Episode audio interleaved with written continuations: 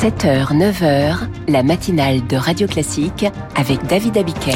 Et le journal présenté par Virginie Fulpin. À partir de ce soir, la Terre sera ovale. C'est le début de la Coupe du Monde de rugby, le 15 de France parmi les favoris, avec le chouchou du public en leader. C'est qui ton joueur préféré, toi? Euh, moi, c'est Dupont, parce que je crois que c'est le seul que je connais. Antoine Dupont et les 14 autres bleus face à la Nouvelle-Zélande ce soir. Il fera chaud au Stade de France, l'île de France comme le centre Val-de-Loire en vigilance orange canicule. Et puis la baya est bien interdite à l'école. Le Conseil d'État valide la décision du gouvernement. Et après ce journal, Guillaume Tabar déterre le Conseil national de la refondation, Emmanuel Macron dans le rôle du réanimateur. Et à 8h15, je recevrai Kevin Vessière, expert et professeur en géopolitique du sport. Il publie Planète Rugby. Et oui, on y est, c'est le début de la Coupe du Monde de rugby ce soir. Et le 15 de France part à la quête du Graal, celui qui lui a toujours échappé. Trois finales perdues par les Bleus et des, des illusions. Mais cette fois-ci, et si c'était leur tour? Les Français font partie des favoris. Leur meilleur argument, c'est le capitaine Antoine Dupont, meilleur joueur du monde, superstar de ce 15 de France, chouchou du public. Il a commencé le rugby à Castelnau-Magnoac, un petit village des Hautes-Pyrénées. Sébastien Bousquet, le président du club local, le connaît depuis l'enfance. Bien sûr, notre notre chouchou, c'est Antoine. Tout le monde le connaît au village. Dès tout petit, il était un petit peu au-dessus du haut quand même. Alors bon, joueur pro, euh, oui, beaucoup le prédisaient au club. Euh, après, bon, meilleur joueur du monde. Alors, il a des, des capacités, c'est sûr, mais après, il y a aussi euh, beaucoup de travail et un gros, gros compétiteur et perfectionniste. Quoi. Humainement, il est simple. Quoi. Là, il est meilleur joueur du monde, meilleur joueur du top 14, mais quand il revient à, à Castelnau, ben, c'est Toto, euh, le Toto qu'on connaît depuis que, depuis qu'il est tout petit. Quoi. Sébastien Bousquet avec Servane de Pastre, Antoine Dupont et les Bleus commencent cette Coupe du Monde par un gros morceau, la Nouvelle-Zélande, les légendaires All Blacks. Ils ont un peu perdu de leur superbe, mais ça reste une équipe mythique. Les Bleus auront tout le Stade de France avec eux ce soir. Enfin non, il y aura quand même quelques Néo-Zélandais en tribune. Ils ont traversé le monde pour être là et Johan Tritz les a rencontrés pour Radio Classique. Hey, bonjour, comment Quelques mots de français pour Marty, venu boire un verre avec ses amis dans un bar du 6e arrondissement de Paris. Tous arrivent juste de Nouvelle-Zélande, le voyage a été long, la fatigue se fait ressentir, mais le sourire est toujours là. Le voyage a été simple, on a fait un arrêt à Singapour, on a dormi un peu dans l'avion. Et puis pour voir une Coupe du Monde de rugby, c'est une bonne excuse pour venir.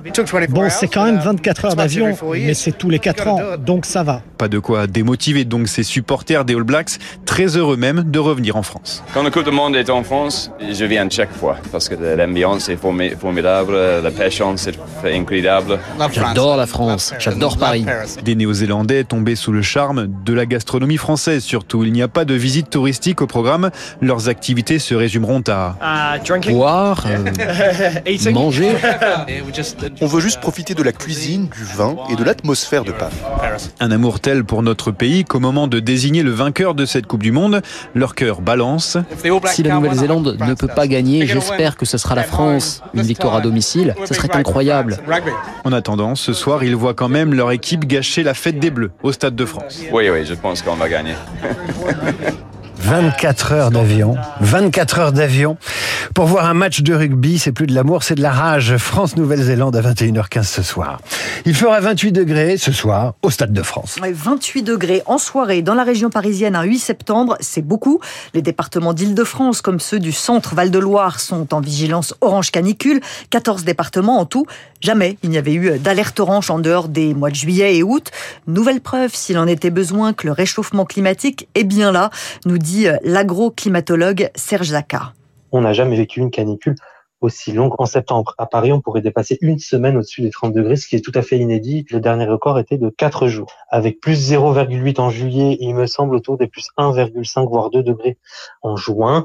Euh, septembre a pris énormément d'avance avec cette canicule tardive. On a vécu le jour le plus chaud en septembre et d'ailleurs, ça fait 4 jours qu'on enchaîne les records. Donc oui, septembre part vraiment très bien pour être classifié comme peut-être même l'un des mois de septembre les plus chauds jamais enregistrés. En tout cas, on commence à être persuadé qu'il va être le 20e mois à la suite au-dessus des normes.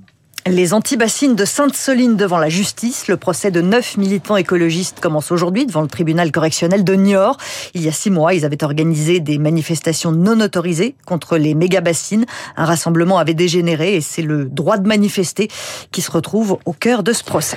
Le père d'une lycéenne portant l'abaya est en garde à vue pour menace de mort. Et c'est une information du quotidien La Montagne. Le père est soupçonné d'avoir prononcé des menaces de mort contre le proviseur du lycée qui a refusé deux fois à sa fille l'entrée dans l'établissement parce qu'elle refusait, elle, de quitter son abaya. Le Conseil d'État a validé hier l'interdiction du port de l'abaya à l'école. Il juge euh, cette interdiction compatible avec les libertés fondamentales, pas de risque de discrimination, comme l'association de défense des droits musulmans l'avait fait valoir.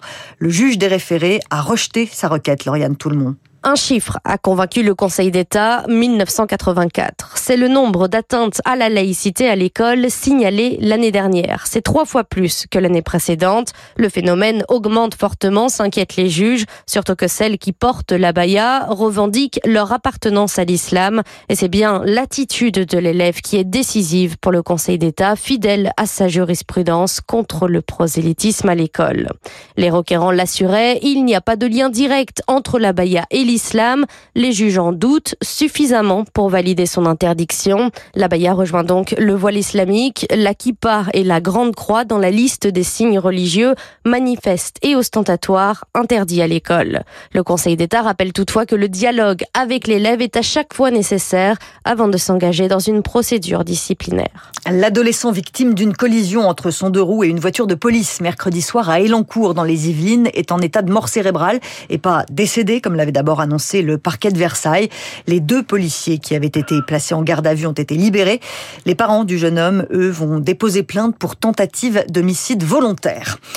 L'autoroute A43 rouvrira ce week-end, peut-être même dès demain. Elle était fermée euh, depuis euh, l'éboulement de roches en Savoie il y a deux semaines. C'est Clément Beaune, le ministre des Transports, qui l'annonce. Il annonce également que la fermeture du tunnel du Mont Blanc pour travaux est raccourcie à cette semaine. Et puis faire sortir la danse de l'opéra, c'est l'objectif d'un danseur étoile. tout le monde n'a pas la chance d'aller à l'opéra pour une question de prix ou d'habitude. Le danseur étoile Hugo Marchand en a conscience et il a envie d'offrir la danse au plus grand nombre. Avec un petit groupe de danseurs, il a monté un spectacle et il fait un tour de France pour le présenter dans des lieux inattendus à tout petit prix. Hugo Marchand veut démocratiser la danse. Le fait de danser dans un théâtre en plein air sublime la danse, donne une forme de spiritualité, une grande liberté aussi pour l'artiste et euh, propose des spectacles, je pense, qui sont un petit peu euh, différents des théâtres, avec à chaque fois des partitions de musique qui sont magnifiques, à la fois du Ravel, du Mozart, du Tchaïkovski. On a lancé les places en mai, tout est parti très très vite. L'idée est quand même de pérenniser ce projet. Pour garantir ce prix à 13 euros, évidemment, on a des partenaires, des mécènes privés. Donc on est toujours à la recherche de mécènes, de gens qui peuvent nous aider. Voilà, l'idée est de faire un petit tour de France pour faire rayonner la danse et euh, amener la, un nouveau public surtout à découvrir euh, un répertoire classique et contemporain dans ces spectacles. Hugo Marchand au micro de Victoire Fort. Demain et dimanche, c'est au château de Digoine en Bourgogne qu'il va danser. Eh bien, profitez-en pour aller, euh, pour aller le voir ou pour vous, pour vous reposer, ma chère Virginie. Je vous dis à lundi. Dans un instant, c'est l'éditorial de Guillaume Tabar. Emmanuel Macron réveille le Conseil national de la refondation qui s'était un peu